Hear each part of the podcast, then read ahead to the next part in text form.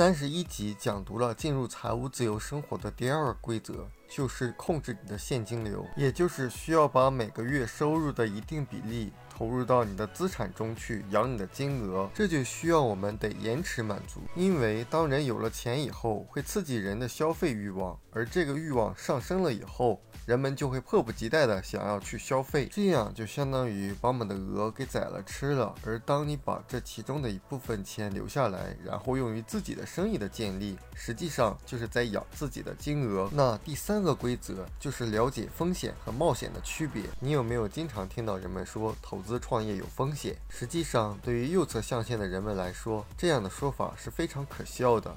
亲戚说：“无知才是冒险的。”意象线上班族并不是不好，最重要的是一个人一定要找到一份自己喜爱的工作，努力的去做，然后业余时间再创建自己的生意，这样是最理想的。否则，如果是做着自己不喜欢的事情，然后得到的不是自己想要的结果，且过程中时间还由别人来安排，我认为这是在冒着最大的一个风险，就是冒着白活一次的风险。所以，投资和创业的风险不是投资和创业本身的风险，而是知识的风险。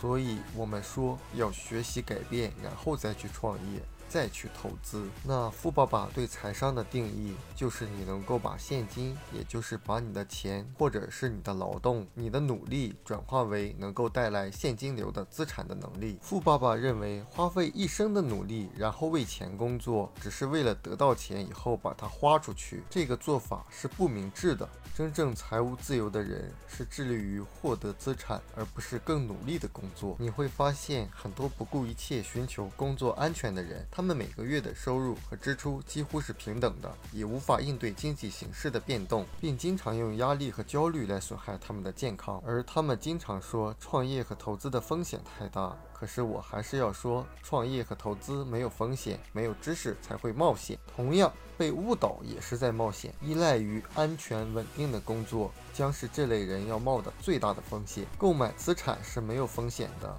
购买已被告知是资产的负债才是冒险的。考虑你自己的事业没有风险。考虑别人的事业，并首先支付给别人，才是在冒险。我这么说，并不是说你创业不会失败，你投资不会赔钱，而是在你通向财务自由的旅程中，所谓的失败或者赔钱，它只是你实现财务自由这个游戏的一部分。